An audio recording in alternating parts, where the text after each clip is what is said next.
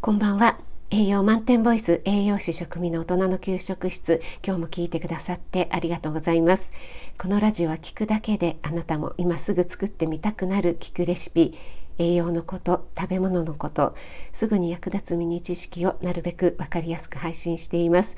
フォローいいね押していただけると嬉しいです。はい、ということでですね今日は ASMR のパート3調理音のみで何を作っているでしょうか？ということでですね、えー、第3弾、えー、皆さんと一緒に考えていただければなと思っています。今日作ったものは食材はとってもシンプルなんですけども、えーと、料理名がですね、え知ってる人は知ってると思うんですけどもっていう「点点点」っていうところが、えー、ちょっとヒントですかね。あと音量の方をねちょっと調整したんですけども、えー、包丁のね音なんかがちょっとあの大きめに入ってますので皆さんボリュームの方を調整しながら聞いていただければ嬉しいです。はい、それではどうぞ。